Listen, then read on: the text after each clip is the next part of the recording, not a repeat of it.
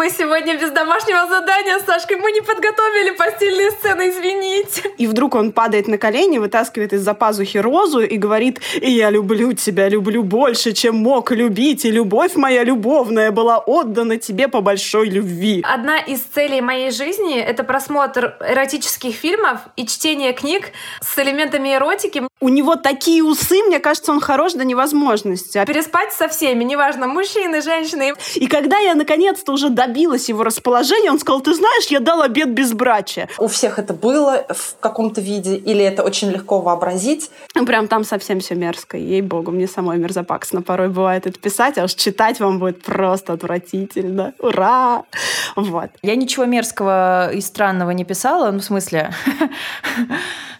Ну, со всеми вытекающими, друзья мои. Там была просто такая дичь и пошлота. Прям прямолинейно написал, что вот это вот называется член. Окей. Я люблю тебя. Со всеми трахаемся, со всеми просто. И я немного проспойлерю о том, что действительно это было не просто наши какие-то витающие в воздухе идеи, а мы будем все это реализовывать. Обязательно будут короткометражки, обязательно будут какой-то новый контент, которого еще пока от нас никто не ждет. Ковендур.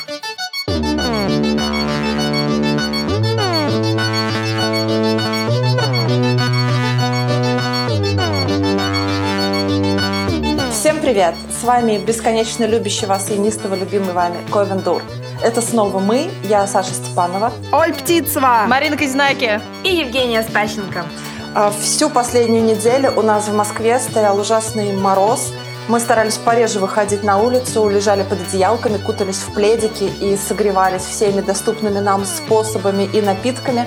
Но именно сегодня, когда мы записываем этот подкаст, внезапно случилось плюс три. За окном тает снег, падают сосульки. И, кажется, еще немного и распустятся первые зеленые листочки. А все потому, что сегодня мы решили обсудить такую по-настоящему жаркую и горячую тему, как любовь и любовные сцены в литературе. Но не будем спешить. Сначала расскажем о том, что происходит у нас в нашей жизни. Любовных сцен не будем описывать. Мне кажется, самая главная любовная сцена, которая у нас произошла за неделю, это, разумеется, наша встреча, презентация, э, небольшая стендап э, comedy э, шоу Выступление. Ковендур Live, э, да, имени Робина Фокса и нашей рыбоньки любимой. Ура! Кстати, мне кажется, Ура! нужно пояснить, что это уже не неделю назад, а получится больше, когда наши слушатели Точно, послушают подкаст. две. Две недели назад. Это, это уже будет какая-то протухшая новость, ну ладно. Ну, эмоции, эмоции. Мариночка, рассказывай, что чувствовала? Что дрожало? Да, была, значит, у нас встреча. а, Встреча по нашей рыбке, так как все-таки книга моя выходила под псевдонимом и под мужским псевдонимом, и какое-то время издательство э, не рассказывало, кто настоящий автор, у меня не было презентации этой книги. Я решила, что вот так под конец, под конец тиража, под последние вот эти вот пару сотен экземпляров, оставшихся в Читай-городе, нужно все-таки сделать э, дружескую какую-то встречу по книге, так что это была, в общем-то, не презентация, а даже, я не знаю, вот наш стендап, стендап выступление, это было больше, больше похоже на то, что, на то, что реально происходило. Встретились мы в прекрасном книжном магазине на э, территории на Новослободской. И вообще очень здоровское место. Мне почему-то оно напоминает э, какие-то книжные магазины из фильмов. Вам так не кажется? Вот эта красная дверь такая уютная, как эта витрина с домиками. Э, мне кажется, это какой-то книжный просто из какого-то, не знаю, какого-то кино. Вот. э, Ну вот э, он и подписные издания питерские, Питерские, прям да. вот такое крайне, да, э, уютное, странно прекрасное место. В общем, да, да, да. Мне кажется, это прям действительно в каких-то иностранных фильмах, когда действие происходит в книжном, вот оно происходит в книжном типа вот этого какого-то, когда вот, знаете, какие-то Да, симпатичные герои такие зашли в книжный, они там как-то романтично листают книжечки или там что-то. Вот это прям, мне кажется, в книжном магазине территория. Место очень классное. Ну что, потом, значит, собрались. Были люди, которых мы знаем, и которых мы не знаем. Не знаю, людей было достаточно, достаточно много, но не так много, как э, бывает на ведьмином саду, например. Ну и хорошо, потому что весь ведьмин сад туда бы не влез просто. Уютно посидели, Ну да. поговорили, Пряша, значит, там шутки пошутила. А, была моим, была моим просто модератором и ведущим, и это очень здорово. А, мне понравилось то, что было так много людей в красных колготках, просто красные колготки стали каким-то внегласным символом книги «По ту сторону реки». Фу. Так, у по ту сторону реки избушка на горях ножках, винок и маска рогатая. Да, вот это вот не надо делать, да. Красные колготки. И э, мне было просто э, дико кайфово от того, что э, удалось чуть-чуть, наверное, именно поговорить про саму книгу, не в смысле ответить на вопросы, где я беру вдохновение, какие сцены э, из книги реально произошли со мной, вот, это мы плавно переходим уже к э, постельным сценам, просто да, подвожу вам тему. Марин там все показывала, а потом сказала, что, знаете, мне места мало, мне вот бы побольше, чтобы да, да, да, там в один момент тогда я вам все продемонстрировала. Беседа пошла куда-то не туда, помню, помню. Но э, было приятно именно поговорить о самой книге, о каких-то ходах, о том, что люди задавали такие вопросы, которые их волнуют, и э, можно было на них порассуждать. Например, почему выбрал возраст героев такой, да, что бы вот случилось, если бы не такая концовка, если бы не произошло там в конце этой вот трагедии, да, э, что могло бы быть дальше. И вообще это интересно, когда можно в какой-то такой обстановке дружеской и в, в уютной, в уютном книжном, и вот с людьми знакомыми и незнакомыми про такое поговорить, про свою книгу. Было здорово. Меня не было на встрече, но я э, примерно знаю, что происходило. Я всегда с девочками, э, душой и сердцем. Душой и картонной, и... и картонной фигурой своей. Скоро, да, скоро, скоро будет моя картонная фигура. Да, и я буду все время находиться с моими прекрасными девами. Но я хочу сказать о новом формате. В целом, мне кажется, он нам всем очень импонирует, потому что вот как раз формат беседы позволяет, ну, не просто ответить на несколько вопросов, таких уже очень тривиальных, которые, в принципе, все уже сто раз задавали и сами знают ответы, а, но, правда, какие-то новые вопросы задать в том числе для себя, поставить их вот как читателю, как писателю, и он нам нравится, этот формат, э, и люди, которые к нам часто приходят на встречи, и вот прекрасный Робин, э, Маринин кот, который орет нам в камеру. Говорит, да, все так. Робин Фокс, друзья, это он. Они могут начинать привыкать к такому новому формату. Мы постараемся придумать что-то подобное для презентации «Терновой ведьмы», чтобы это ну, не просто было какое-то авторский дебют, где я там похожу по сцене и что-то вам расскажу, потому что для меня не очень это интересно и непонятно, что рассказывать. Вы все, в принципе, из книги прочтете.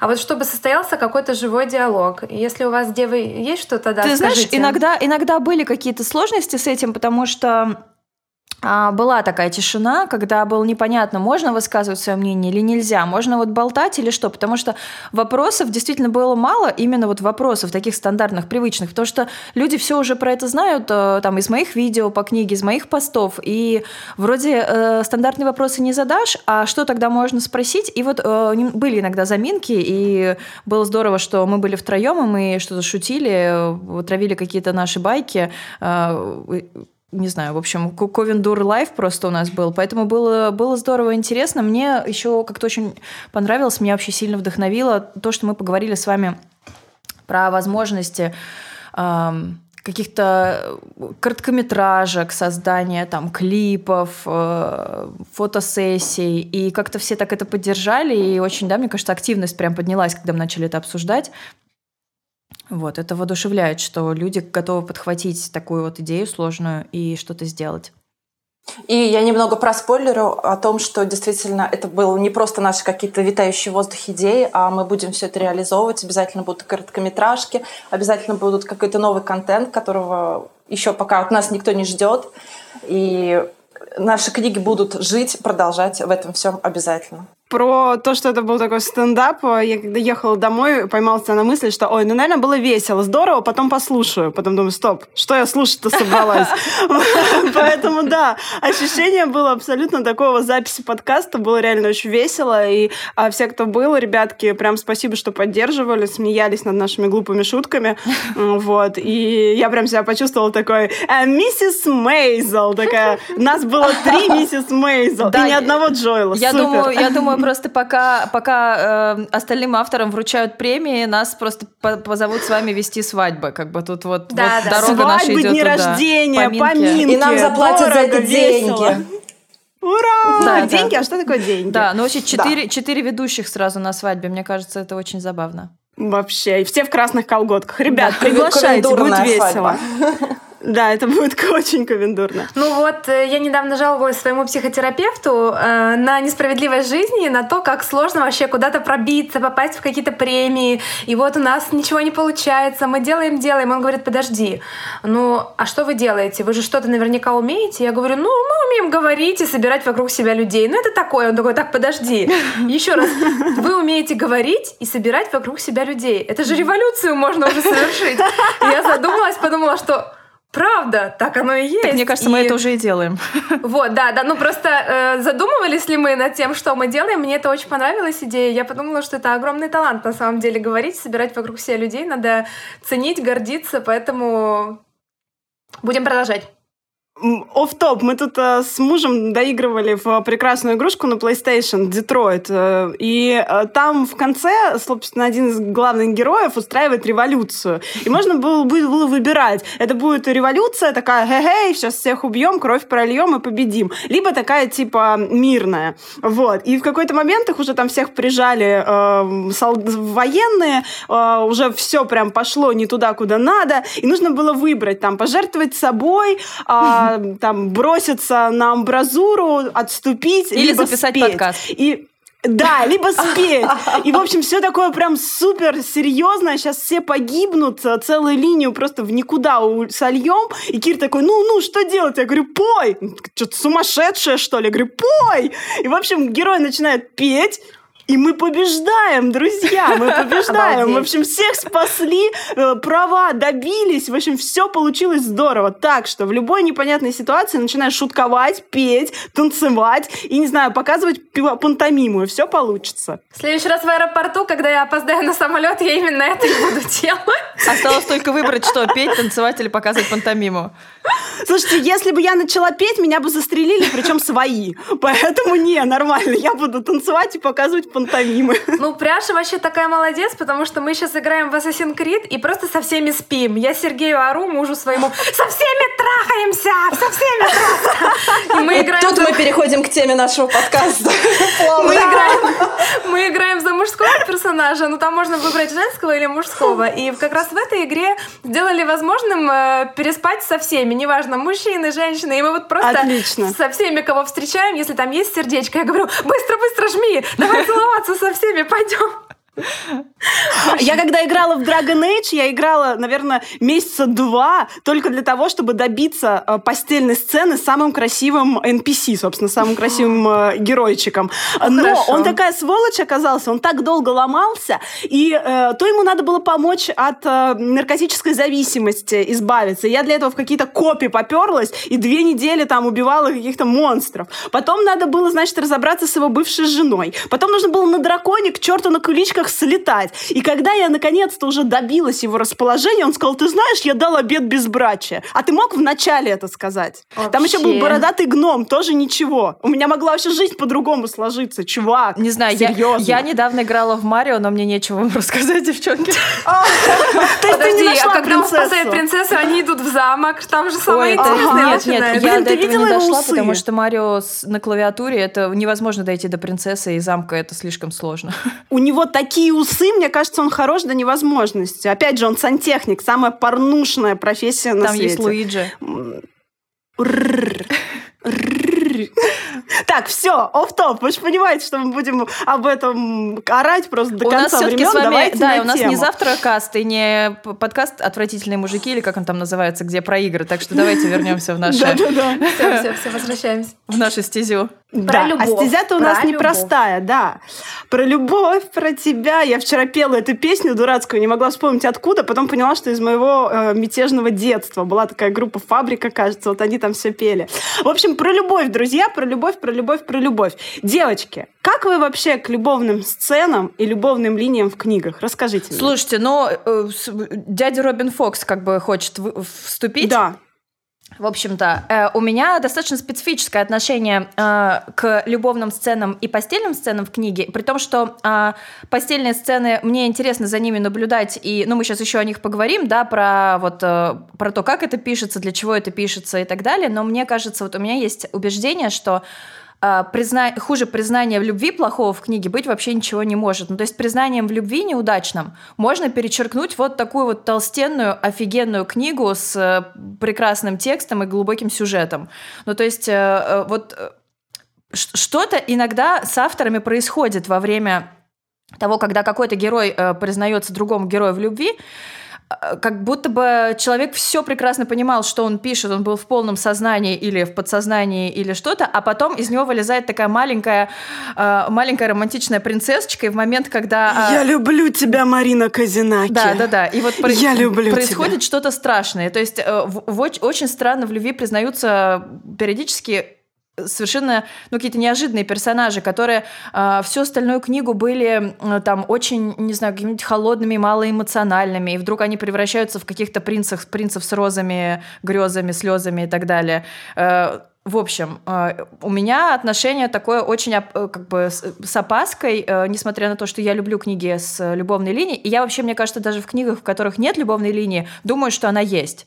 Вот, но я очень придирчиво читаю то, когда есть какое-то признание. Касательно меня, мне кажется, одна из целей моей жизни — это просмотр эротических фильмов и чтение книг с элементами эротики. На Литнете. Ну, наконец-то Подождите, подождите, сейчас, да.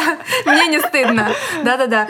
Э, мне все время хочется найти что-то крутое, что-то глубокое, достойное. Э, часто хорошие глубокие эротические фильмы оказываются, как правило, вовсе не эротическими. Я понимаю, что как бы, ну, это там есть, но это совершенно о, о другом. А в книгах мне очень редко удается найти что-то такое, чтобы, чтобы меня тронуло. Э, и мне кажется, проблема в том, что в целом, ну, видимо, мало хорошей эротики в книгах достойной. И мало на чем есть возможность учиться. Ну, потому что в целом литературы много, и когда ты просто читаешь много, читаешь много хорошего, у тебя как-то вот, не знаю, выкристаллизовывается этот вкус. Но когда нечего читать, как вообще, как вот это в себе построить, как писать, я поэтому э, любовных сцен, не только постельных, но с какими-то признаниями сама избегаю у себя в книгах. Ну, вот в Кейптауне мне просто пришлось э, какую-то сплошную метафору создать на три страницы, потому что, э, ну, там, слава богу, она была уместна, интересно, но я вообще не понимала, как, как можно об этом написать. И в целом избегаю, потому что я тут согласна с Мариной, очень легко испортить персонажа, э, вообще просто всю книгу спустить в унитаз. Потому что непонятно, как говорить об этом уместно. Вот э, ну, особенно если э, книга особо не предполагала каких-то постельных сцен, а тут вот что-то такое появляется. То есть, если она еще предполагала, окей, можно найти язык. Слушайте, ребята, Степанова уже в том возрасте, когда ей остается только читать об этом и писать об этом. И я читаю об этом и пишу об этом. Я очень люблю любовные линии в книгах и в фильмах и везде. И Наверное, так же, как и Марина, я нахожу их там, где их нет. Там, где их нет, я могу их додумать сама. И для меня это очень важно. Для меня это одна из таких основных эмоциональных отдач, которую я получаю от чтения. Ну, собственно, чего не хватает в жизни, то можно найти где-то еще. Именно этим я и занимаюсь. В то же время, если есть мнение, что кинематографичная книга — это обязательно книга с любовной линией, это мне сказал человек, который работает в кинокомпании «Среда». И поэтому это супер важно на самом деле. И даже для людей, которые говорят, что им надоели все эти любовные истории в книгах, ну, это очень сложно, мне бы хотелось это обсудить дополнительно. Мы сейчас, конечно, это все обсудим. Вот Пряшу выслушаем ее мнение по этому поводу. Э, да, я вот сейчас сижу и вспоминаю, э, собственно, хоть одну книгу, которая мне, правда, очень сильно понравилась, и в которой не было угу. аспекта любовного интереса. И, наверное, такую я прям вот так не вспомню, потому что так или иначе любовь и вообще эм, какие-то чувства, которые яркие возникают у персонажа, они помогают нам проникнуться им. Вообще, как бы отклик эмпатичный у читателя может вызвать именно что-то вот такое. Яркая эмоция, не ненависть, ревность, страсть, любовь. Но все должно быть уместно. И довольно-таки странно, если, вот правильно Марина сказала, если герой был э, очень э, холоден, э, серьезен и вообще должен сейчас спасти мир, и вдруг он падает на колени, вытаскивает из-за пазухи розу и говорит, я люблю тебя, люблю больше, чем мог любить, и любовь моя любовная была отдана тебе по большой любви. Ну, серьезно, ну что это такое? Ты зачем это сделал? И Засунь дальше... свою розу оттуда, оттуда 算了。И он падает в обморок дальше от своей любви еще. Да, и в обморок плачет, а потом падает в обморок. Киборги. Не, он плачет, а киборги, которые должны были их расстрелять, падают в обморок. Ну, примерно так я себе представляю плохую любовную про Севу и Северного ветра. Вдвоем уже есть такие, да? Кроссовер, да, ты все проспала. Кроссовер. Чарда, чарда. Поэтому все должно быть а, максимально уместно и максимально красиво. Но а, мне кажется, в этом есть а, проблема, потому что в жизни признаться в любви тоже сложно. И в жизни, вот мы говорим про читательский опыт, а тут должен быть какой-то личный опыт, жизненный опыт. И поэтому, когда мы читаем книги не очень там, талантливых писателей, не очень э, проживших какой-то, да, там, бэкграунд людей, то мы э, часто натыкаемся на какую-то нелепицу, потому что человек сам, если и признавался в любви, то делал это достаточно нелепо, либо вообще у него в жизни такого, да, там, не происходило яркого, чтобы взять какой-то личный опыт. И вот это смущение, которое бы ты испытал, если бы увидел со стороны, как этот человек это делает, ты испытываешь, когда читаешь его книгу. Э, я э, грешна батюшка, когда э, в, на самом начале начале своего творческого пути э, очень там зависала на всяких э, фанбуках, ватпадах и прочей штуки. Ну, блин, а где было еще зависать-то? Вас-то еще на горизонте практически не было. И э, поэтому... Надо я, сказать, просто вас-то еще не было. Да, вас-то еще не было. На свете не было, да. Да, ох, мелочки мои. И а, поэтому а, я тогда начиталась просто, ну, кучу этого дерьмища, просто дерьмища. Там когда, это самые яркие а, представители, герой... да, как раз. Да, да, угу. это, это просто, это кошмар. А, а так как сейчас а, много этого становится... Книгами? собственно, в издании. Да, я пыталась найти какой-то более плавный переход. В общем, так как это говнище... после этого подкаста. Да, так как это говнище часто становится книгой, а, то а, найти это вот, вот уже в изданном, ну, просто вот как по полю пройти и в лепешку коровью не вступить. Ну, реали, это прям боль, потому что, ну, ну, ну боль. Да, Санч? Я еще хочу добавить к этому, что вообще такое, я думаю, существует мнение, что писать о любви легко, и это может сделать совершенно каждый, потому что так или иначе у, у всех это было в каком-то виде, или это очень легко вообразить из там просмотренного, прочитанного и там реконструировать. Но на самом деле я хочу сказать, что это э, одна из самых простых и одновременно одна из самых сложных литературных тем. Соответственно, я думаю, что отсюда проистекает вот это огромное количество таких совершенно бездарных, фальшивых э, признаний, фальшивых историй, потому что это именно реконструкция, а не подлинное что-то переживание. А, причем, если сейчас переходить, э, например, к постельным сценам опять, все, что касается секса, э, вызывает э, много эмоций у людей, и на самом деле это крутой ход, чтобы э, вы, на эмоции их вытащить, то есть через эти эмоции попытаться подать им что-то другое. Ну, в общем-то, это мой ход. Но не, не пишите об этом, если у вас этого не было. Да, не ну, надо. ну, слушайте, ладно, подождите, я хотела про рыбку, а ты вот меня прямо сейчас обрубила. Мне сейчас бесполезно будет уже как бы отмазываться. Вообще, да. Да, это просто мой ход, когда э, нужно передать э, какие-то свои мысли э, и поднять какие-то, например, сложные болезненные темы, на которые человек не хочет или не готов эмоционировать, э, можно это подать через другие эмоции. И на самом деле в нашей рыбке у меня много постельных сцен, и я считаю, что я умею писать постельные сцены. Ну, то есть у меня такое сейчас нескромное заявление, я их вообще Skill. совершенно не боюсь, и я считаю, что я хорошо пишу про секс, и я умею за счет этого за счет этих сцен вытаскивать людей на другие эмоции, то есть уводить их, э, ну, то есть уже, уже как бы э, распалять вот это все внутри и, и, и подсовывать проблему, в общем-то, когда уже человек готов эмоционировать там, где он не был готов. Э, я сейчас сразу вспомнила про Генри Миллера и его «Тропик рака». Потому что там, ну, собственно, там первая половина книги — это просто одна большая постельная сцена, ну, там, с вариациями. Тебя э, автор мало что по лбу членом не бьет, хотя, подождите, бьет. И э, все, что там происходит, это все происходит с голыми людьми э, в разных вариациях. Э, вот, вот так могут люди, и вот так они могут, вот так они не могут, но пробуют. И это все вот так вот как бы вертится, вертится, вертится, и ты настолько ошеломлен в какой-то момент, что... Э, ты просто откидываешь весь свой бэкграунд читательский, и ты вдруг становишься точно такой же обнаженный, как все происходящее там, а нет ничего более искреннего и честного, чем обнаженный человек, потому что ему же больше нечего негде скрыть. И вот тогда Миллер начинает пичкать тебя глубокой философией, потому что ты становишься готовым к этому. И это тоже механизм и инструмент угу. подачи информации. Я хотела сказать в целом о книгах про отношения. Я вот пыталась вспомнить книги исключительно об отношениях, как наша рыбка. И мне мало что приходило на ум. Э, во-первых, мне кажется, потому что в целом такие книги писать очень-очень сложно, потому что они все на психологизме построены. Ну вот когда у тебя это основная линия про отношения. Э, чтобы человек всю книгу читал, был в напряжении, чтобы он верил, а, нужно, ну, либо это прожить физически, либо прожить эмоционально, что тоже возможно. То есть не обязательно все книги проживать вот, вот прям в реальности, но в любом случае прожить их обязательно.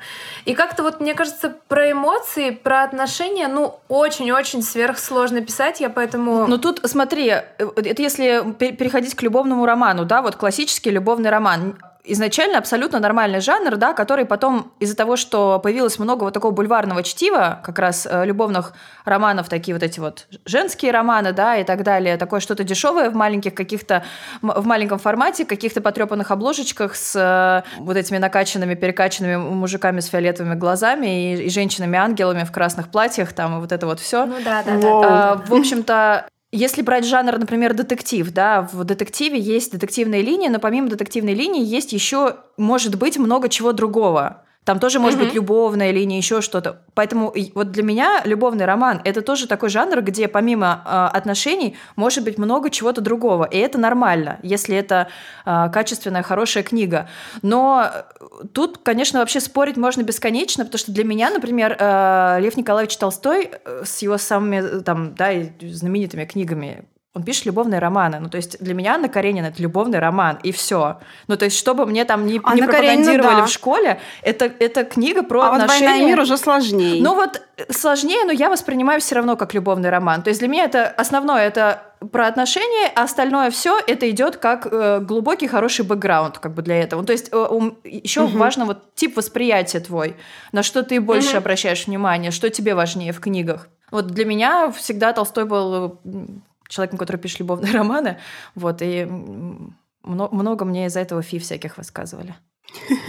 Мне кажется, намного проще э, хорошо написать, э, допустим, какую-то э, линию экшена э, или линию какую-то даже мистическую, э, чем прописать одну но сильную постельную сцену. И вообще передать э, движением, да, графическим или не графическим тел э, то, что ты хотел, да, там, сказать иносказательно или как-то под текстом. Мне сразу в голову приходит багровый лепесток и белый, э, собственно, как его там, боже мой, Фейбера. Это, собственно, викторианский Лондон и история проститутки. Это сентиментальный роман, который абсолютно не сентиментален. И все, что там происходит, это грязь, секс, э, э, беременность, смерти, э, чистки, э, аборты, снова секс за деньги, не за деньги, венерические заболевания и прочее, прочее, прочее. Там 900 страниц этого богатства. Но читается так хорошо, так, так сложно, так больно и так... Э,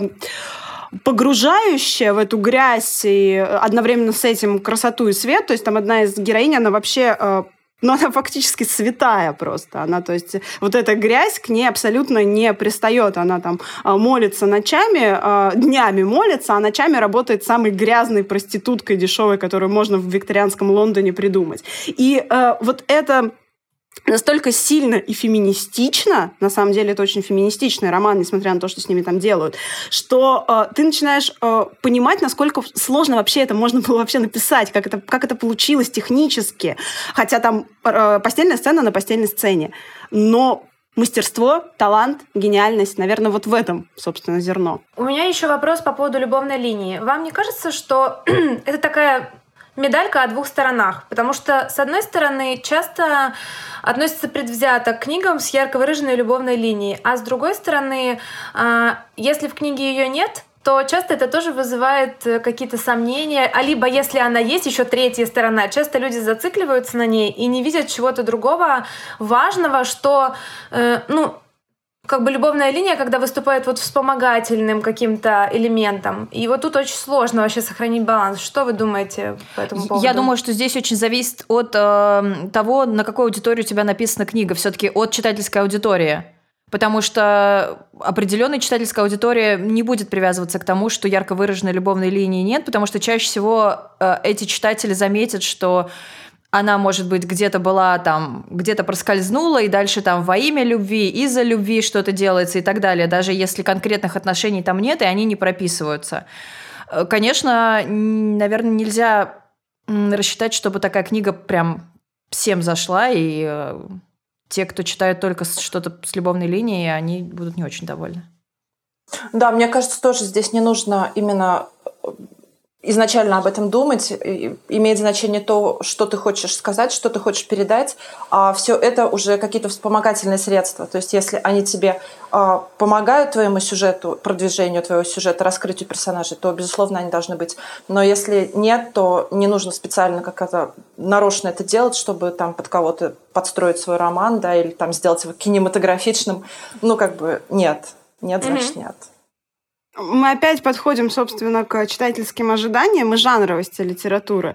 А, есть жанр любовной прозы, и а, в этом жанре все должно быть а, максимально в каноне, иначе Конечно. читатель это не примет никогда вообще на свете. И Золушка должна выйти замуж за принца, и принц должен быть таким вот властным, но нежным. Это правило. Но когда мы говорим про литературу вне жанровую, литературу смешанных жанров, то все должно быть уместно честно, как мы уже говорили, ничего не должно быть в лоб. А, если а, насильственно навязывать э, любовные линии в книгу для того, чтобы расширить свою, свою аудиторию, которая может заинтересоваться книгой, то это прям ну, будет чувствоваться. Например, вот июнь Быкова, вот, собственно, когда он там вышел в прошлом году, а, там все вот эти вот повести, которые входят в, в эту книгу, а, они все построены на любовных взаимоотношениях, причем в разной степени грязи. А, ну, Быков уже вообще любит писать очень грязные любовные линии, и все его героини, они всегда либо порочные, пошлы и э, очень так темпераментны в какую-то расхлябанность, вот, вот, вот, вот это что-то такое, либо напротив, они вот такие консервативные домашние женщины, что делает их еще более пошлыми.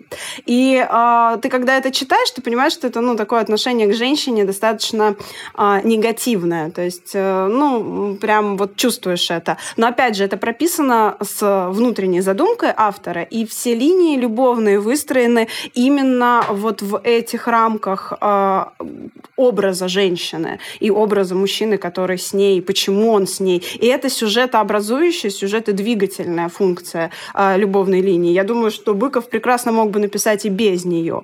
Э, тем более, да, там июнь еще бы. Июнь 41-го. Думаю, любовная линия бы... Можно было бы и без них. Но, опять же, когда мы говорим про реалистичную прозу, все так или иначе находятся в каких-то взаимоотношениях, в том числе любовных. Э, так или иначе в любом э, промежутке жизни мы всегда находимся в каких-то взаимоотношениях с людьми одного там пола или разных полов, но мы всегда в них находимся. И невозможно написать реалистическую прозу а, только если главный герой, например, асексуал. Но если он асексуал, то все равно он должен находиться в каком-то взаимодействии с людьми, но просто со своей асексуальной да, позицией. Да, и скорее всего это будет Вы противопоставляться так... Э, какой-то более привычной позиции.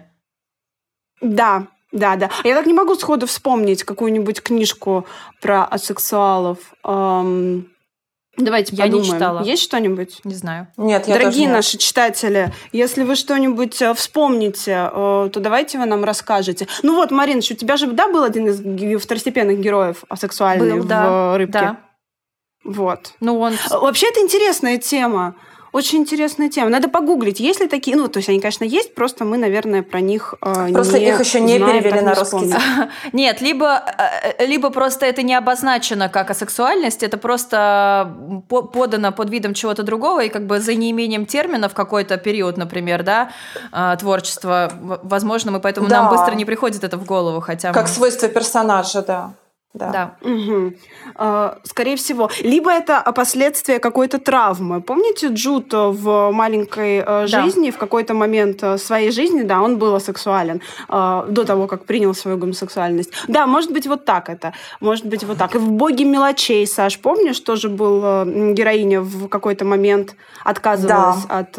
Опять же, это последствия травмы, то есть скорее как посттравматическая Ну и просто штука. когда, на этом, когда на этом делается акцент, это уже это уже все равно про отношения, потому что это противопоставление, да. получается, э, говорю, более привычной системе какой-то, в которой, да, остальные люди живут. То есть, что остальные люди в отношениях, а я вот нет, или герой нет.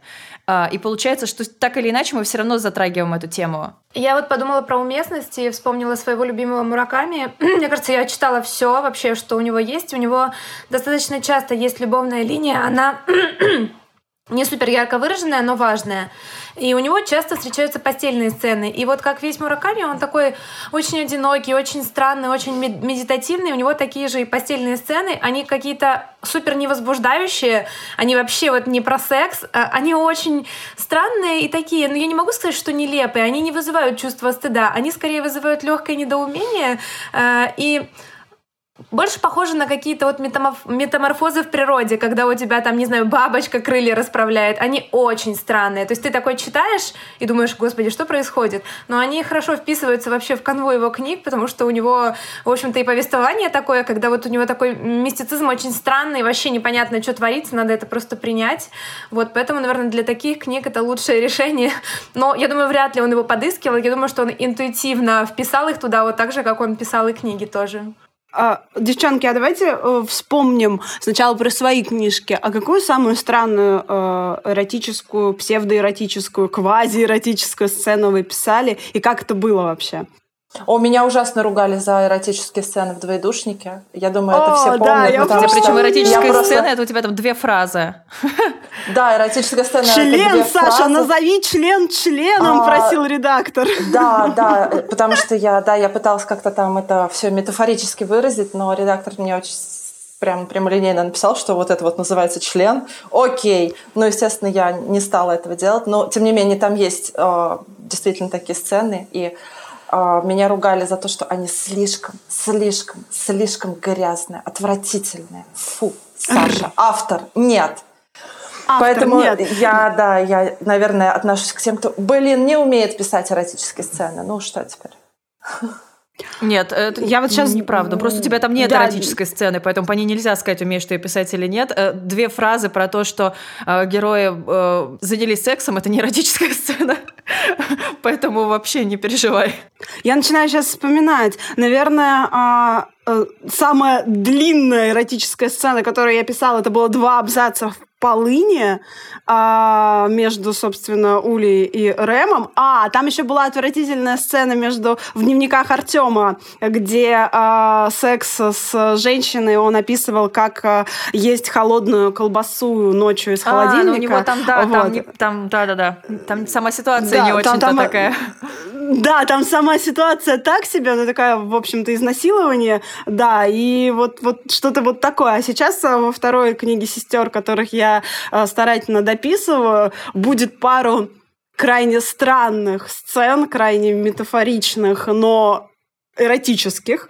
И эм, то, как это происходит, то, между кем это происходит, почему и с какой мотивацией, лично меня э, пугает, потому что э, люди уже очень странно относятся к любовным линиям в сестрах, а, потому что они э, сначала их не считывают, а когда их считывают, это их пугает, потому что это не совсем привычные э, взаимодействия между теми или иными героями, как, почему это происходит и зачем это происходит. Вот. И поэтому э, это такой немножко ступор. Подожди, а где, где должна быть? Это серия «Ведьмин сад». Мне нужна лирическая любовная линия. Почему где вместо мужика она? там енот, Пряша. Да, Пряша, почему енот? Что он делает своими маленькими ручками? О, ребята, что он только не делает. Я, я как раз и... хотел просто закончить вот классную фразу, но уже, уже все пытаюсь впихнуть, когда, как, э, когда э, ты начала говорить, что и вот то, как это происходит, между кем это происходит, я хотела закончить, никак не вписывает эту книгу в серию «Ведьмин сад». да.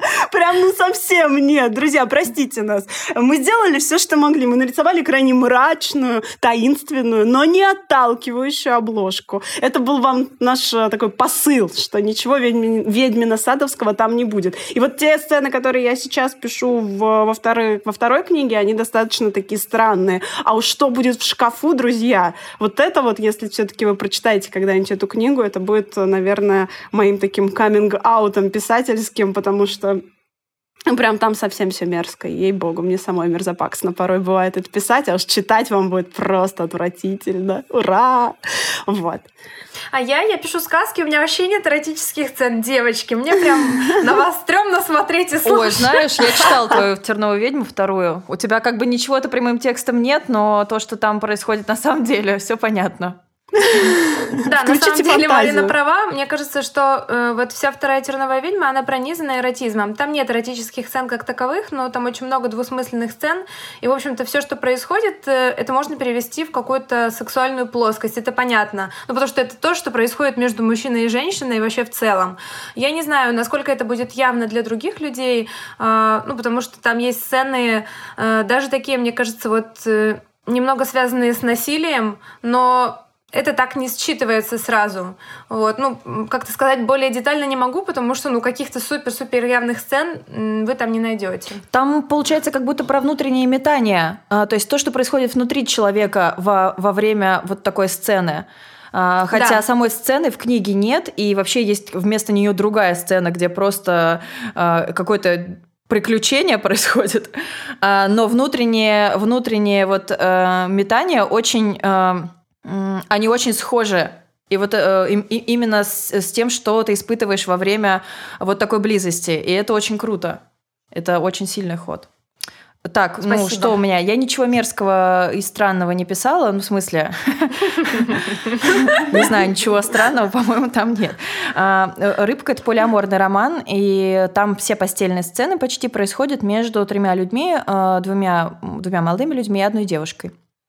Наверное, самая сложная из этих сцен для меня была та, которая... Эм, про... 17 глава, Мария. 17 глава, кстати, нет, она была не очень сложной. Э, сцена, которая, когда э, их, их близость втроем происходит э, первый раз по по всеобщей договоренности, когда э, каждый понимает, э, ну, как, как обычно, главный герой понимает самым последним, конечно же, вот, как, ну, в принципе, каждый понимает, что сейчас произойдет, и как они испытывают э, вот эту неловкость и вот это смущение и какую-то внутреннюю борьбу, но мы борьбу видим только главного героя, потому что от него ведется повествование, но в целом должно считываться вот э, это во всех, потому что и тот герой, который обычно э, активен в таких мероприятиях, э, который это все инициирует, и героиня, которая вроде бы сама на это согласилась и еще и позвала а, этих людей к себе домой и так далее. И то есть э, как, как они в какой-то момент замедляются и не решаются это сделать. И что в итоге, что им нужно, как, как это через какие-то шутки, через какие-то глупости перерастает в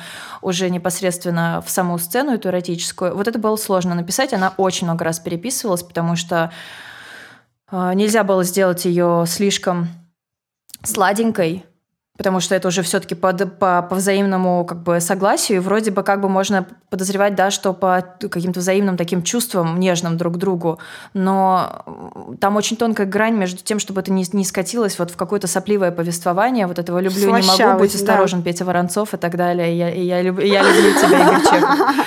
Вот, без вот этого всего.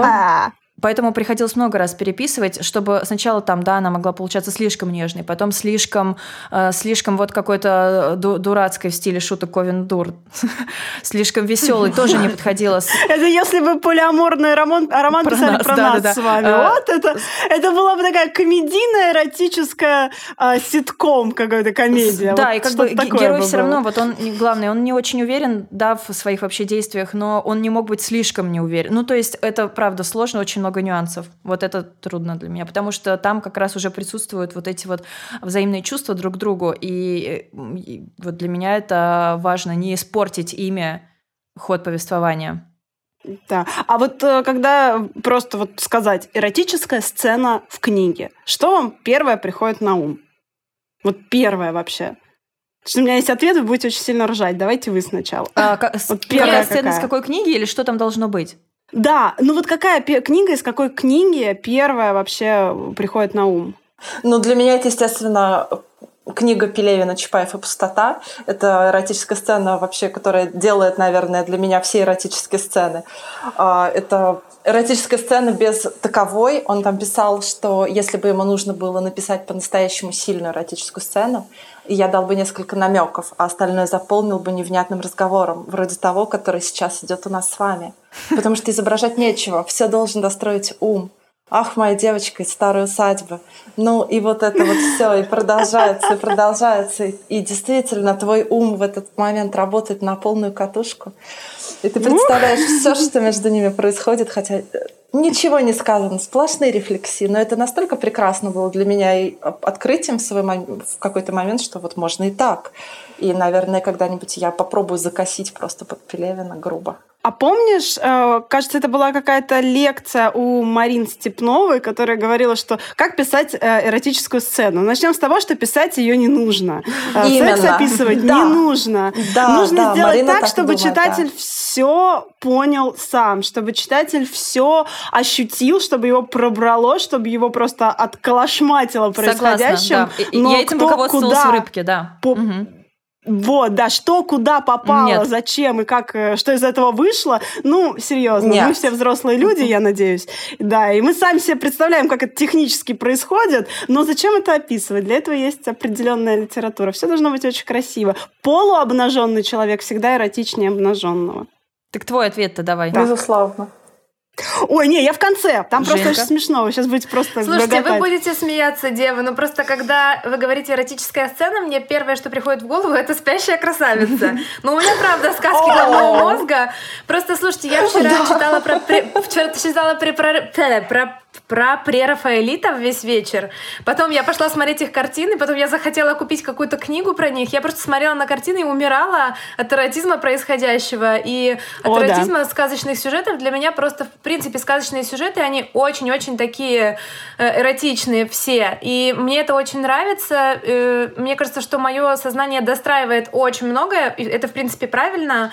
Э, поэтому вот, да, «Спящая красавица» прям супер эротичный для меня сюжет. Ну, еще «Синяя борода», конечно не борода, вот. естественно. О, да, да, это просто да, тоже одна из моих любимых таких супер сексуальных сказок.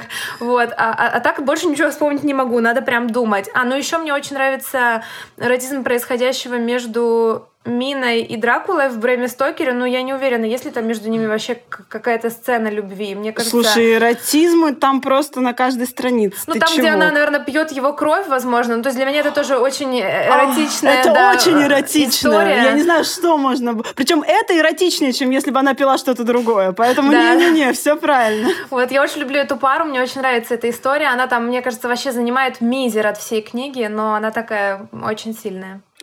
Да. Маринч. У меня первые все-таки, наверное, ассоциации с Лолитой Набоковской. Но дело в том, что это интересно. Uh-huh. Я вообще да, фанат Набокова страшнейший, но э, мне, я не очень люблю э, эротические сцены э, из Лолиты. Мне как раз не очень нравится, как uh-huh. они написаны. То есть это не, не мой тип описания. Вот, поэтому, возможно, я, ну, там, да, возможно, там я их вспоминаю, потому что я как-то так их э, читала. Не, не, опять же, не потому, между кем и кем это происходит. Я сейчас говорю чисто про язык описания. Вот, и поэтому первое, ну, когда ты спросила, я подумала про Лолиту. Uh, ну да, там, вот, кстати, да, всегда, когда я читала, перечитывала Лолиту, у меня uh, возникает такое ощущение, как будто мне неловко за происходящее там. И проблема Возможно, не, это, не в том, это что... Нет, это нормально. Это да, да, да, да. Просто сам... Эм Э, как, как разговаривает главный герой, то есть сам вот э, ход мыслей э, вот, и разговор да, да, главного да. героя, Странно. потому что в более привычной сцене его еще можно там, да, терпеть.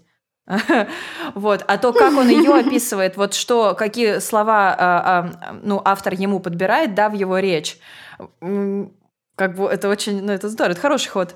Да, это хороший ход. Вот готовьтесь смеяться. У меня два ответа на этот вопрос. А, значит, первый. А, я, наверное, училась в классе седьмом или восьмом, и мы пришли в гости к моей подруге, у нее были дико э, такие прям вот... Э, деспотичные родители. А, папа был а, военный, причем он был каким-то профессиональным стрелком.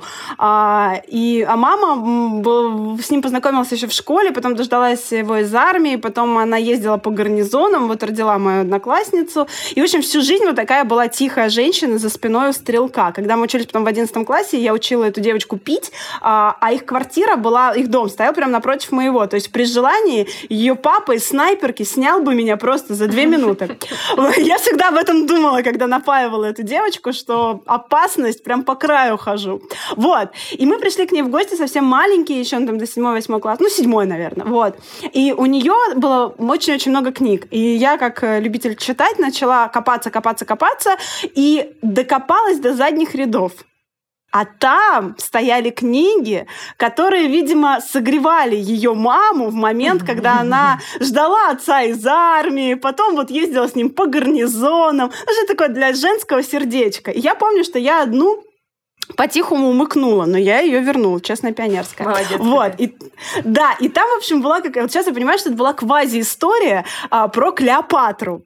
И, ну, со всеми вытекающими, друзья мои, там было просто про такая Клеопат... дичь Про Клеопатру иначе нельзя вообще там. Мне кажется, она крутая, да! хорошая женщина. Слушайте, и, а, в моем маленьком мозгу в тот момент вообще многие сцены не получилось визуализировать. Мне хотелось зарисовать, кто, куда, зачем и как. Но это многое открыло мне, собственно, в жизни. И вот это вот первая ассоциация. А вторая, причем отрывала я эту книгу просто от сердца, когда возвращала, потому что мне эта девочка сказала, ты знаешь, мама начинала, кажется, искать книгу про Клеопатру, и я поняла, что э, пора возвращать. Знаете, это была моя первая любовная разлука. Мы больше никогда не виделись, но я ее помню. И вторая, еще смешнее, вот честное слово, еще более ржачная. А, я уже была намного старше, я была в классе, наверное, девятом или десятом. И э, я тогда была э, фанаткой Сергея Лукьяненко и его э, серии «Дозоров». Угу. Ну, не знаю, я прям дичайше любила эту книгу. И э, Сергей, он такой, видимо, был... М- в этот момент такое игривое у него было настроение. И во, во второй книге, там, когда дневной, по-моему, дозор, там, в общем, дофигища эротизма, причем такого достаточно в лоб. Я тоже и, его помню. Там, да, и там, в общем, две сцены, которые первые у меня приходят на ум. Наверное, все-таки воспоминания подобные, когда ты еще совсем маленький, для тебя это вау, это вот самое яркое, что приходит на ум. В общем, там была первая сцена, когда темная ведьма э, влюбилась в светлого иного, но не знала, что она, значит, э, темная, что он светлый, вот, потому что он потерял силу, ну, там, в общем, неважно. И, в общем, э, они, как она стоит голая перед зеркалом и собирается к нему на свидание, э, зная, что, э, чем закончится, собственно, их вечер. И вот как она э, стоит голая и э, распределяет духи по своему телу, э, то есть вот, вот в какие места она капает духи, чтобы его привлечь. Это, это как Маргарита, сказать, это же да. Да, да, да, да, да, да. Ну, блин, откуда Лукьяненко это взял? Ну, что, он с потолка, что ли? Вот, это вот первая сцена. А вторая сцена, опять же, связанная с ней, а, когда она была любовницей, собственно, главного э, темного мага Завулона, и он иногда а, приходил к ней в своем сумеречном обличии, и он такой был а дракон. Да, у него там были Я помню это, да. О, я не одна тогда, блин. Ну. А Сергей, наверное, не знает, что много девочек э, так потели от э, радости, когда видели эти сцены. Вот. И он, значит, приходил из сумрака вот в этом всем обличии, такой супер крутой, э, весь в шипах, и делал, в общем, всякое. Там это описано в паре предложений, но очень горячо. Вы представляете, какое было огромное мое сожаление, когда в, кни- в фильме ее, во-первых, сыграл Жан Фриски, ну серьезно, да. а его вообще какой-то старик. Что произошло? У меня реальность, все прям реальность упало, стол- столкнулась с фантазиями с твоими. Да, там, кстати, был еще э, описание секс втроем. Там, когда вот эта вот э, Светлана, будущая жена, да, собственно, да, Антона Городецкого, еще, и, да, и как раз а, и нет, там было два парня, нет, по-моему. Нет, парень и две девушки. Или девушка. Нет, девушка и парень. А, ну, может быть, да. И э, я помню тоже такой, вау. Ну, в общем, э, Лукьяненко был один из таких вот э, писателей, которые открыли мне новый взгляд ну, на а что, мир. у вас есть какие-то, может быть, сцены засчитать, которые вам нравятся? Потому что у меня есть. Давай ты начни. Да, зачитывай. Пляша, потому что сейчас пока там подыщет, значит, изови меня своим именем какой-нибудь 100-500 кусок, который она нам кидала. Можешь любой просто брать. Да-да-да-да-да-да. Просто Я хочу просто поговорить про то, что э, сцены э, сексуального характера, если они нужны в книге, и есть какие-то проблемы с их написанием, например, она окажется неуместной, то есть она нужна по сюжету, но она не, там неуместно ее описание, или, возможно, есть э, какие-то затруднения, чтобы вот как ее написать. Э, мне кажется, один из самых лучших вариантов это действительно написать метафорично, описать это через что-то другое, как даже в том же Кейптауне у Жени. В общем-то, там все понятно, что происходит. И вот этот прекрасный пример, который Саша привела из Чапаевой пустоты, я читала очень давно и даже забыла про эту сцену. Я хочу вам э, зачитать сцену из книги э, Андрея Дмитриева «Бухта радости». Она в 2007 году э, вошла в шорт-лист русского букера. Э, приготовьтесь, тут меня прям пару минут я ваших займу. Сцена происходит между мужчиной и женщиной, ну, такие как бы в возрасте. Э, это значит, э, я, я не буду просто, чтобы всю, всю, всю историю их там, э, как, как они к этому пришли, потому что важен только определенный кусок. Они мало знакомы друг с другом, и, в общем-то, это секс случается у них вот первый раз, достаточно неожиданно, это происходит на природе. А, ей было нервно, как и прежде. И только лишь поняв, что он все понял, лишь только ощутив, как он пытается найти застежку ее шорт, она позволила себе забыть тревогу, дать волю иным нервам, из тех, что не гнетут, но радуют. Над соснами, над вздутой лампой фонаря, среди мошки и пыльных бабочек, в волнах пылающего света, плавал комар.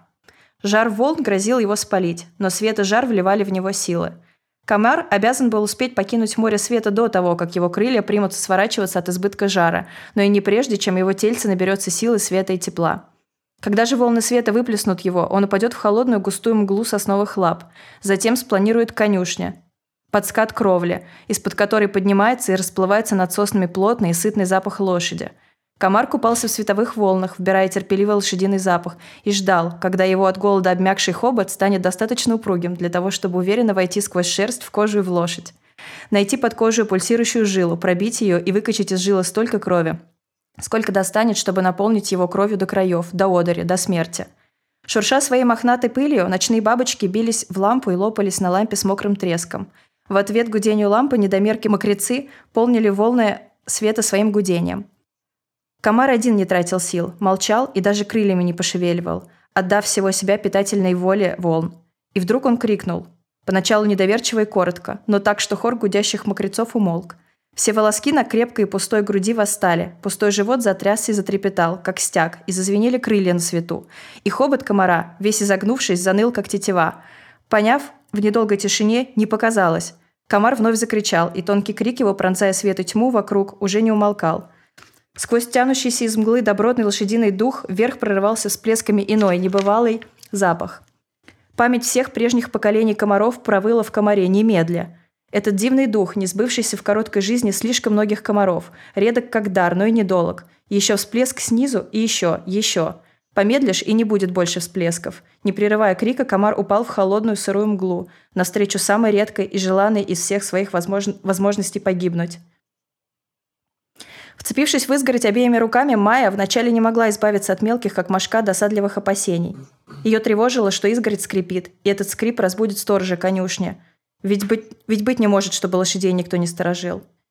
Ее все больше беспокоил ноготь указательного пальца, вдавленный в жертв так криво, что готов был обломиться, но и заняться ногтем, рискуя оборвать ту нить, что ткал горячий позвоночник в так челноку внизу, было немыслимо. Злил комариный писк над головой, злил страх, челнок вот-вот прервется или собьется – Нить лопнет, и потом ищи, вяжи ее концы. Боже, это прекрасно. прекрасно. Ну, то есть, как бы, э, все, и как бы, да, и дальше, ну, все, окончание сцены, то есть, э, все, все закончилось. Ну, то есть просто вся сцена описана через это, комара. Это да, очень... это, это просто потрясающе. Я перечитала, когда а, читал, что? Очень Думаю, да ладно, ну почему не я это написала? Почему не я? Я, как обычно, я всегда так думаю. О, это прекрасно, просто прекрасно. Я нашла сцену, я нашла сцену с Оливером и Элио, а, но я нашла сцену не с Персиком. Это уж вы знаете сами, в тишине, в полутьме. Я нашла сцену их, а, собственно, первой близости. А, в ту самую секунду меня охватило неведомое доселе чувство. Будто я, наконец, оказался там, где мне все невероятно дорого, где я хочу быть всегда и где я — это я, наконец-то настоящий, никакой другой. И в мурашках на коже было нечто чуждое и в то же время до боли знакомое. Точно оно было частью меня всегда, всю мою жизнь. Но я его потерял, а Оливер помог найти. Сон оказался пророческим. Я словно вернулся домой и спрашивал сам себя, что же я делал всю свою жизнь. Или другими словами, где был я, пока рос Оливер. Или в чем смысл жизни без этого чувства? Поэтому именно я, я, а не он, в конце концов, выпалил не раз и не два, а много-много раз. Ты убьешь меня, если остановишься. Ты убьешь меня, если остановишься пытаясь таким образом замкнуть круг, соединить сон и фантазию, я и он, долгожданные слова, срывающиеся с его губ в мои обратно, туда-сюда, из уст в уста. Кажется, в это мгновение я начал шептать непристойности, которые он мягко повторял за мной, а потом вдруг вымолвил. «Назови меня своим именем, а я назову тебя своим». Никогда в жизни я не делал ничего подобного, а потому едва произнес слух собственное имя, так будто оно принадлежало Оливеру вдруг оказался в невиданной вселенной, в которой больше ни с кем никогда не бывал. Ни до того, ни после. Да, это очень красиво. Ну это же прекрасно. Да, это очень хорошо. Очень. Это прямо супер. Да. Это больше о рефлексии э, процесса вот, вот того, что да, происходит, вот вы правильно говорили, чем вот все, что там. Это же не важно. Ох. Все задумались, улетели, отрефлексировали. Есть еще отрывочки? Нет, такие девчонки. Нету. Все оставите при себе. Нет, не знаю. Мы сегодня без домашнего задания с Сашкой. Мы не подготовили постельные сцены, извините. Спащенко 2. Ну, значит, мы плавно... Ну, мы очень да, дома старались, садитесь. правда. Садитесь два. Значит, мы плавно переходим, наверное, к домашке по литре, а, которая сегодня должна быть суперчувственной, мне кажется. Как вы думаете? Суперчувственная да, она будет? конечно. А, да, да, да. Ну, мы постараемся. Ну, во-первых, да. можно уже вот все, что мы, про что мы говорили на протяжении э, самого подкаста, тоже записать и посоветовать. Потому что я прям советую «Бухта радости», хотя эротическая сцена там одна. Ну, вот такая И прекрасная. вы ее уже послушали. Ну, можно еще прочитать ее пять раз, будет здорово. Так, ну что, я тогда посоветую моего любимого Бунина второй раз. Я советовала в прошлом подкасте. В этот раз пусть будут темные аллеи. И для меня это было открытие. Вот прям, не помню, в 10 или в 11 классе его проходят. И прям меня торкнуло. Я подумала, ну ничего себе вот вообще писать-то как можно классно. Вот, так что это мой любимый дружочек про темные аллеи. Слушайте, я когда читала ее в школе, я, наверное, больше половины просто вообще не осознала того, что там да, происходит. Это да. есть, да. да. А, а потом а, для курсов, кажется, КВС я начала перечитывать, и, боже угу. мой, ничего более эротичного, более красивого, страшного, больного, несправедливого вообще, мне кажется, не было написано, потому что, ну, там каждый текст, он сублимация такого количества. По-моему, Сашка сейчас э, водочки жахнула, насколько я вижу по скайпу. Да. Раз рюмку опрокинула. Забунина. Забунина. Нам постоянно на курсах CVS советуют, вот я уже на втором курсе учусь, и на каждом курсе нам приводят вот это вот темные аллеи, мы их разбираем, анализируем, потому что это действительно прям супер такая хороший ну, материал. При всей своей гадскости характера, да, это просто гениальный автор, и это очень круто. Абсолютно. При, причем, а, собственно, темные аллеи можно привести в пример а, при любой теме, которую ты разбираешь на литературных курсах. При любой. Да, а детектив, вы хотите поговорить про помните, детектив вот был, вот классный рассказ же. Вы хотите поговорить про образы? Три рубля, там же вот Детали, как бы все не так посмотрите, просто. да, да, да, да. А помните белые зубки? Помните вот эти вот белые зубки? И ты просто думаешь, а что там нет? Какого примера вообще? Наверное, примера только графомании там нельзя привести, хотя при желании но эротическая сцена и вообще эротизм происходящего да. там, даже при отсутствии тексте, сцен, это, да, вот это вот очень интересно. Да. Именно состояние такого все время какого-то легкого возбуждения, просто когда ты даже этот рассказ читаешь. Так, я хочу посоветовать мечтателей Гилберта. О, э, да! Я не знаю, насколько yeah! это свежо. Ну, просто мне кажется, что все, кто не читали, прям обязаны прочитать эту книгу. Я читала ее в университете, и потом в более взрослом возрасте в университете меня прям очень проняло. Я подумала, что да, да, прям надо вот... Ну, то есть э, это было вот скорее про свободу, про исследование себя во всех смыслах, mm-hmm. не только сексуальном, но и вообще своих границ о том вообще, как устроен мир, что есть добро и зло, зачем все это вообще в мире происходит. И эта книга отличается от фильма. Если кто-то смотрел фильм и думает, а, да я типа все знаю, угу, нет, там даже концовка другая. И концовка там да, а, да. сильнее. Но просто для фильма она Мне, бы не подошла. Мне кажется, что у меня вот после фильма осталось это чувство недосказанности, как будто вот что-то не так. Э, поэтому я очень советую эту книгу, она прекрасна, э, и как раз, мне кажется, ее можно начинать читать, не знаю, с 18, что ли? Ну, там герои, да, но героям там 17, по-моему, если не ошибаюсь. Да, да, да. Ну, мне, я не уверена, что я читала 18, возможно, раньше. Да нет, можно ну... раньше конечно. Чудесная тюрьму. Спащенко. Садитесь Слушай, в ну ты-то в седьмом классе, там что, это, Клеопатра. Клеопатру. Вива Лавива. Да, да, да. Да, да.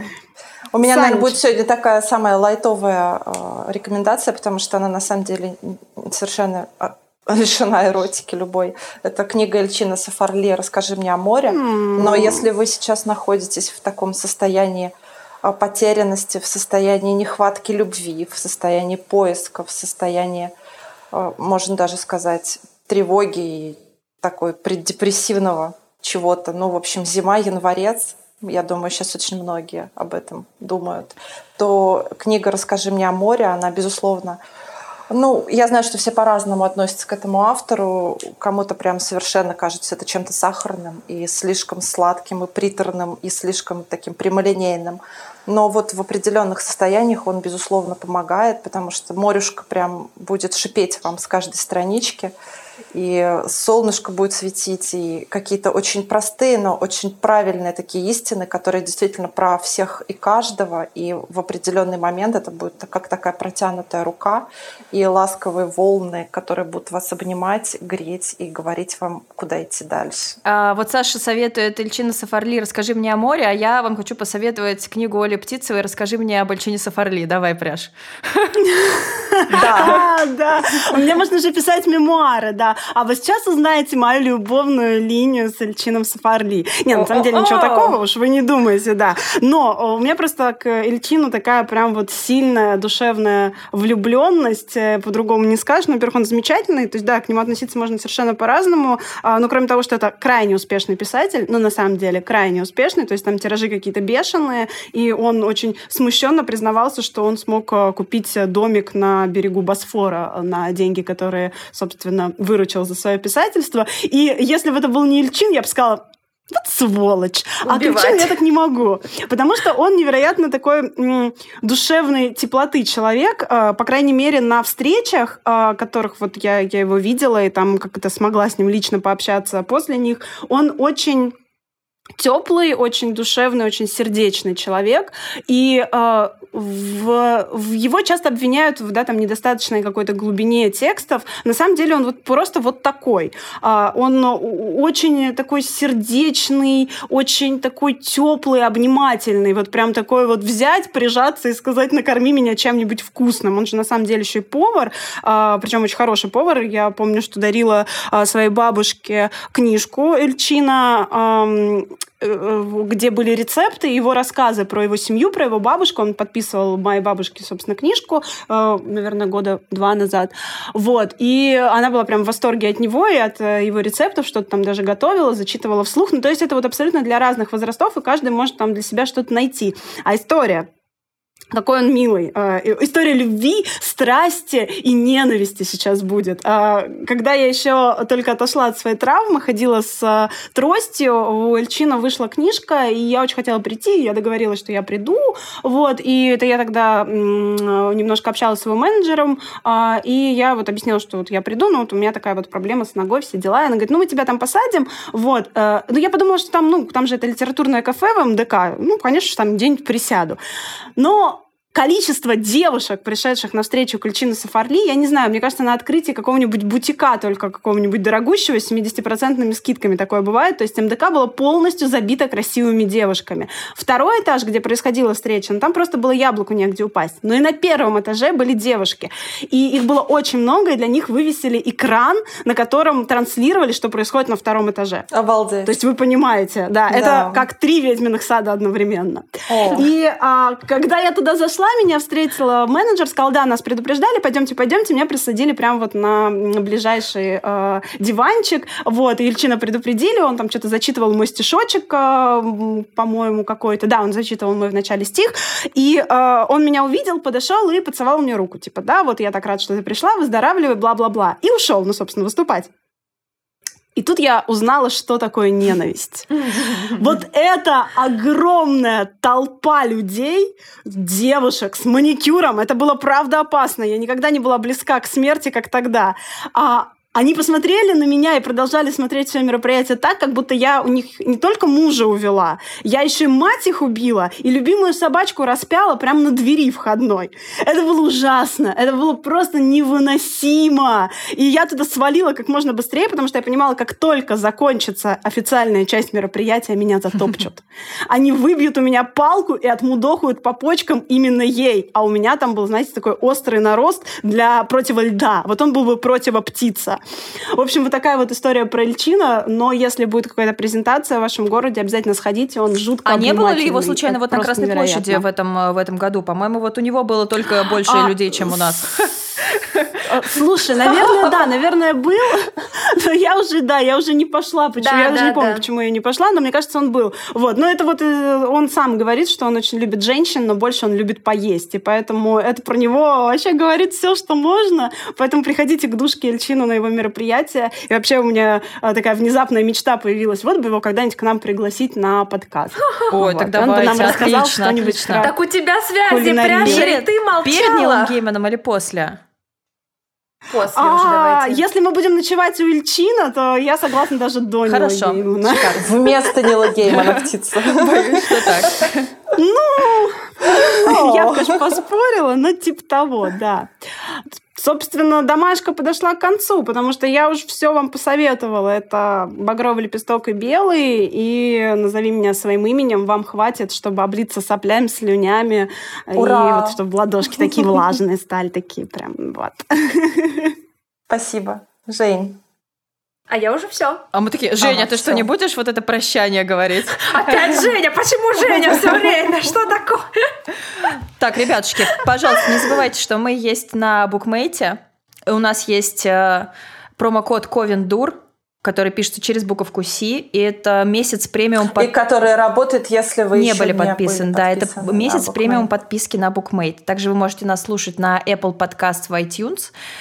Э, на Кастбоксе и любых других удобных для прослушивания подкастов про платформах, например, ВКонтакте. Э, кстати, назови меня своим именем. Мне кажется, еще не вышла книжно, но уже есть на букмейте. Вот там я и читала, и перевод просто богичный. Я вот хочу э, разузнать у Таты, кто переводил, и пожать руку этому человеку, потому что там просто какой-то титанический, мне кажется, труд проведен был. Очень крутой перевод.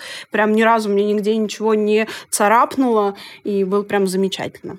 Я очень жду в бумаге эту книгу. Не забывайте писать нам свои комментарии, и там же можете писать темы, которые вас интересуют. Мы все читаем, и время от времени эти темы попадают как раз к нам в подкаст. И гостей, гостей. Гостей нам зовите. Гостей, Ой, ребята, да. еще большое спасибо тем, кто сунул денежку в наш пакетик для доната э, на мероприятие по рыбке. Спасибо огромное. Надеюсь, наши стикеры того стоили. Вот, мы теперь вот э, собираем, собираем, почти уже собрали для микрофона, а потом будем собирать на э, ростовую Женьку. Из картона. Да, ребята, у нас еще... от меня отдельное спасибо тоже за это. У нас есть еще желтая кнопочка донейшена, ВКонтактике. Поэтому, если вы хотите да, кинуть э, вот так вот, грустно, да, одиноко, то можно, можно нажать на нее и перевести нам, например, 100 рублей. Или 200. Или, 100 Или еще что-нибудь. Да, 100 тысяч вообще хорошо будет. Это решит много наших проблем. Правда, подкасты мы какое-то время не будем записывать. Нам будет некогда. Мы будем во Франции.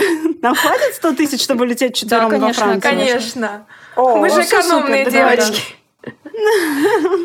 Ребят, 100 тысяч. Всего 100 тысяч, и вы сможете две недели не слушать наш подкаст. А потом у вас будет подкаст из Откупитесь от нас, наконец.